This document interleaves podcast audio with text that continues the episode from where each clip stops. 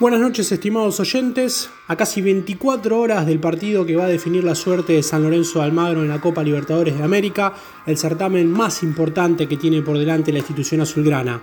Pero antes de contarle los pormenores del partido de mañana ante Santos, vamos a recordar que el viernes pasado San Lorenzo consiguió su tercera victoria al hilo en la Copa de la Liga, cuando superó a Platense por 4-2 en Vicente López, donde tres de esos cuatro tantos lo han convertido jugadores de la cantera azulgrana Gatoni, Sabela y el espectacular gol de tijera chilena de Gaby Rojas. Y Trojansky, decíamos, completó el, el resultado para los de Dabove, que con ese triunfo se colocan cerquita de la zona de clasificación.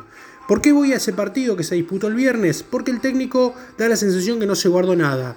¿No le importó arriesgar? ¿O sabe que es muy difícil la parada de mañana para dar vuelta a la historia en Brasil? Esa es la interrogante que se, que se presentaron varios hinchas eh, azulgranas cuando vieron la formación del día viernes. La realidad marca que es muy difícil que los de Boedo puedan estar a la altura de la circunstancia y dar vuelta el 1-3 que resignó en el nuevo gasómetro. Tendría que ganar, decíamos, por 3 a 0 para pasar directamente o conseguir una victoria por 3 a 1 para llegar a los puntos del penal pero siempre que hay vida habrá esperanza, rezan los cuervos más optimistas.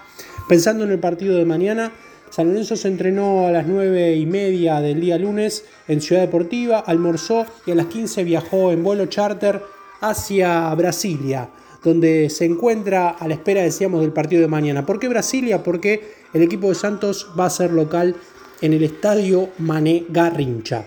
El sábado los testeos al plantel de San Lorenzo dieron todos resultados negativos, así que viajaron todos con total tranquilidad. No hay confirmación de los posibles titulares, pero sí hay algunas certezas al respecto. El defensor Diego Braguieri está descartado y directamente no viajó a Brasil por una lesión muscular.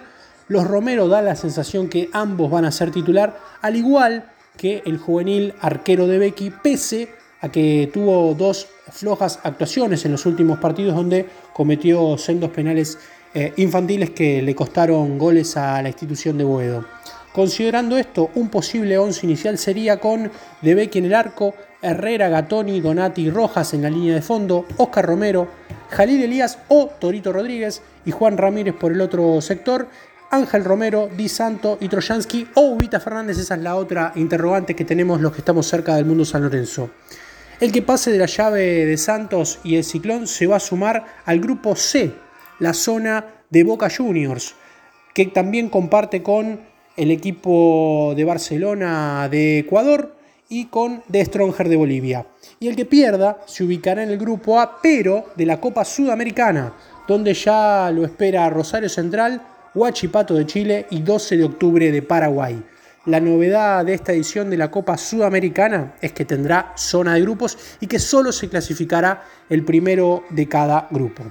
Informó para Examen Deportivo sobre la actualidad de San Lorenzo de Almagro, Fernando Neira.